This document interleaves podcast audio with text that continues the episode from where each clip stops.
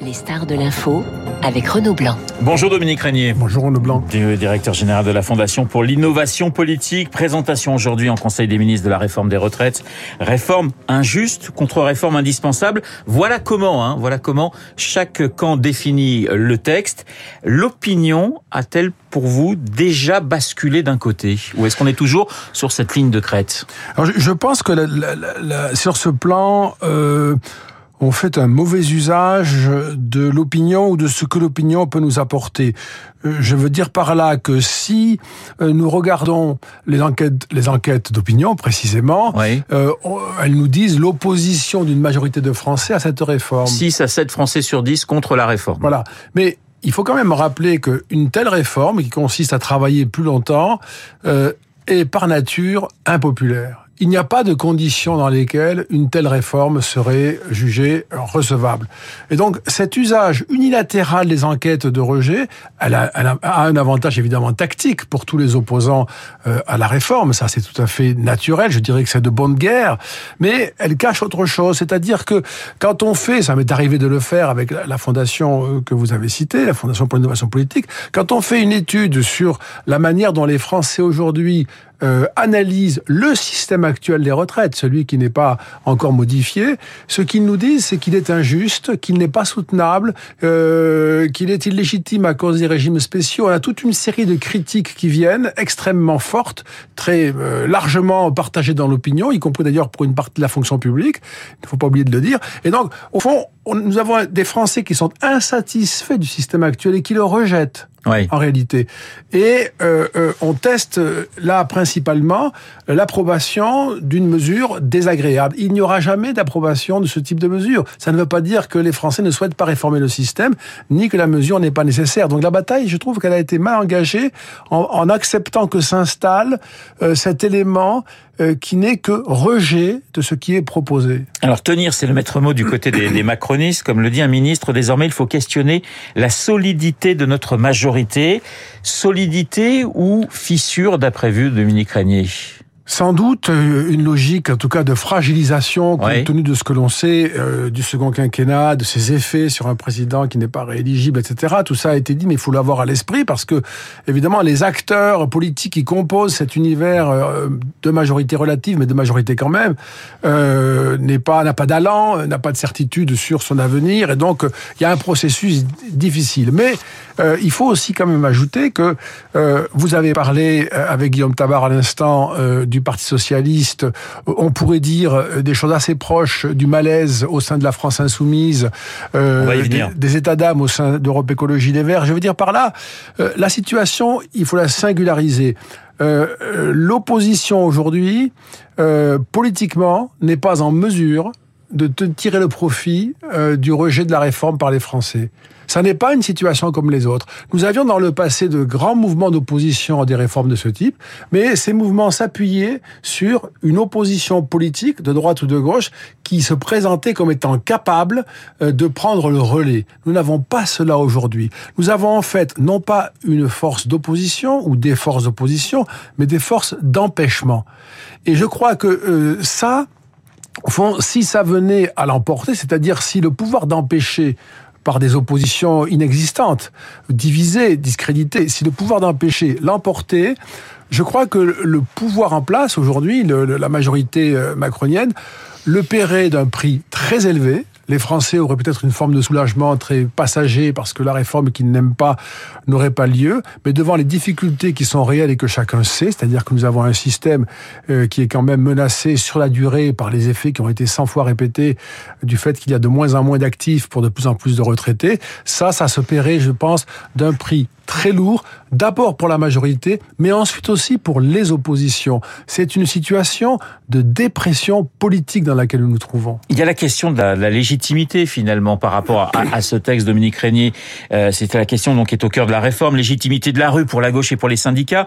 Légitimité de l'élection pour Emmanuel Macron qui dit il y a quelques mois il y a eu une présidentielle, j'ai été élu et c'est vrai que finalement la seule grande promesse de campagne qu'on avait retenue c'était l'allongement de, de, de l'âge de la retraite. Donc il y a cette double légitimité qui se fait face.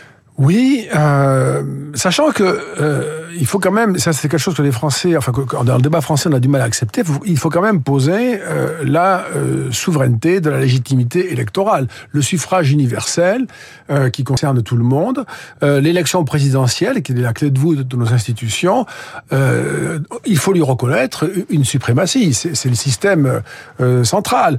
Et donc ça a été dit assez clairement, c'est assez largement comme cela que, que, Emmanuel Macron au premier tour a, a creusé l'écart avec beaucoup de candidats, y compris d'ailleurs avec Valérie Pécresse, euh, cette promesse qui est une promesse qui vient de la droite, en particulier des LR, hein, euh, de ne pas ensuite pouvoir, une fois de plus, je dirais, parce que c'est une longue histoire euh, d'empêchement de ce type, la réaliser parce que la rue se mobilise, c'est abîmer euh, le contrat démocratique, c'est mettre, euh, fragiliser la reconnaissance de la valeur euh, du suffrage. Je dirais d'ailleurs que ça ajoute à la crise qui se qui s'exprime aujourd'hui autour de de l'élection du, du, du patron du PS, c'est-à-dire que nous avons tendance à considérer que l'élection ne fait plus la décision.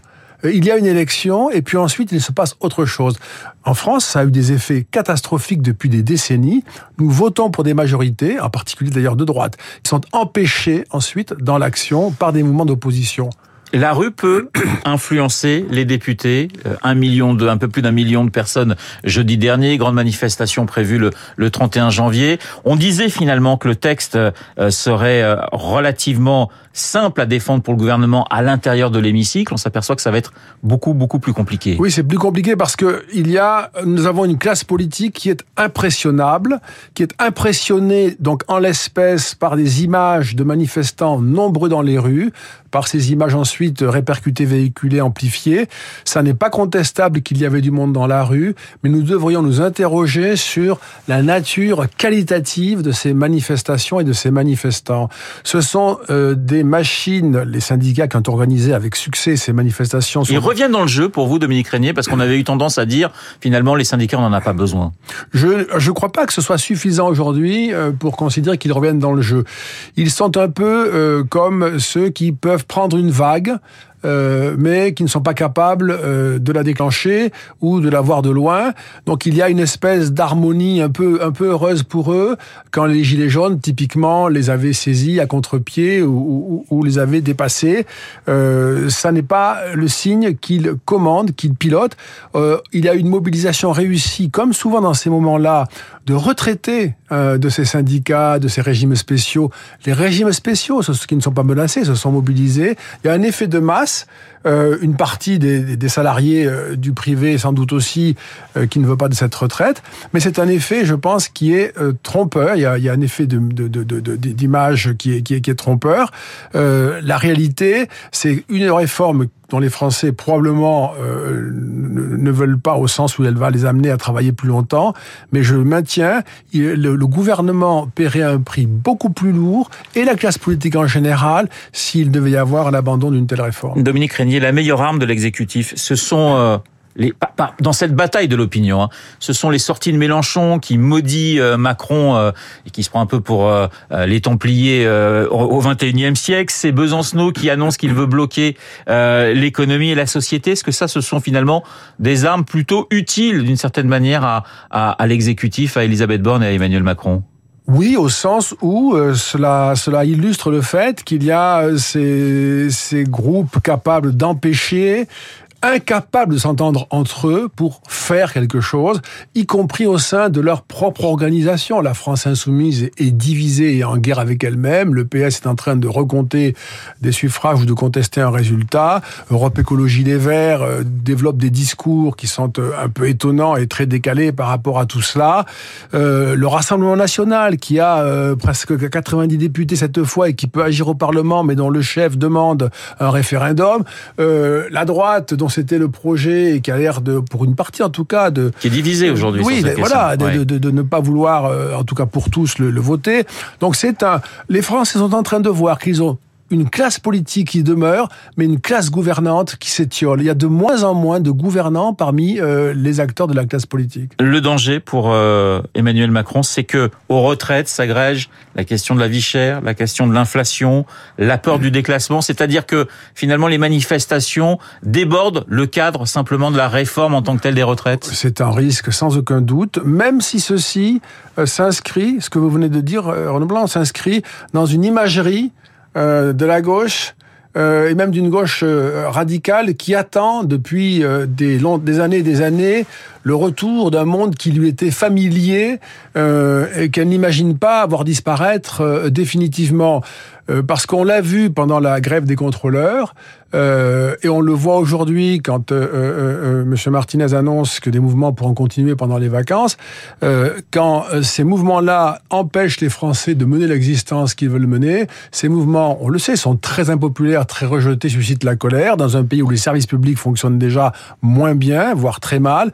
Et donc cette espèce de désordre promis, de chaos promis, c'est une promesse, je dirais, pour riches, sans jeu de mots, c'est-à-dire pour ceux qui n'ont pas beaucoup de problèmes dans la vie, pour tous ceux que vous avez cités, qui ont des raisons de se préoccuper de leur pouvoir d'achat ou de leur retraite, ces désordres supplémentaires ne sont que des promesses de difficultés accrues. Alors je sais, Dominique Régnier, que vous ne lisez pas dans le mar de café, mais vous avez quand même une certaine expérience. Franchement, comment voyez-vous la, la suite du feuilleton, si je puis dire.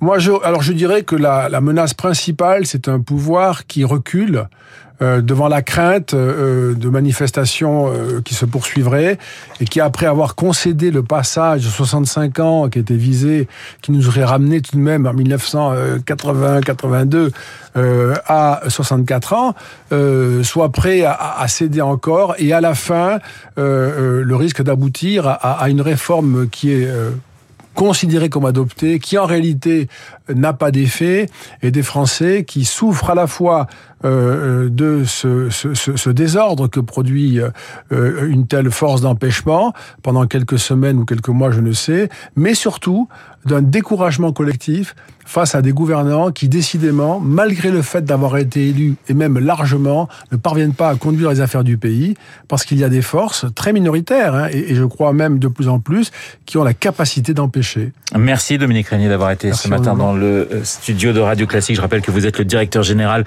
de la Fondation pour l'innovation politique. Dans un instant, nous allons retrouver euh, Charles Bonner pour l'essentiel de l'actualité. À tout de suite.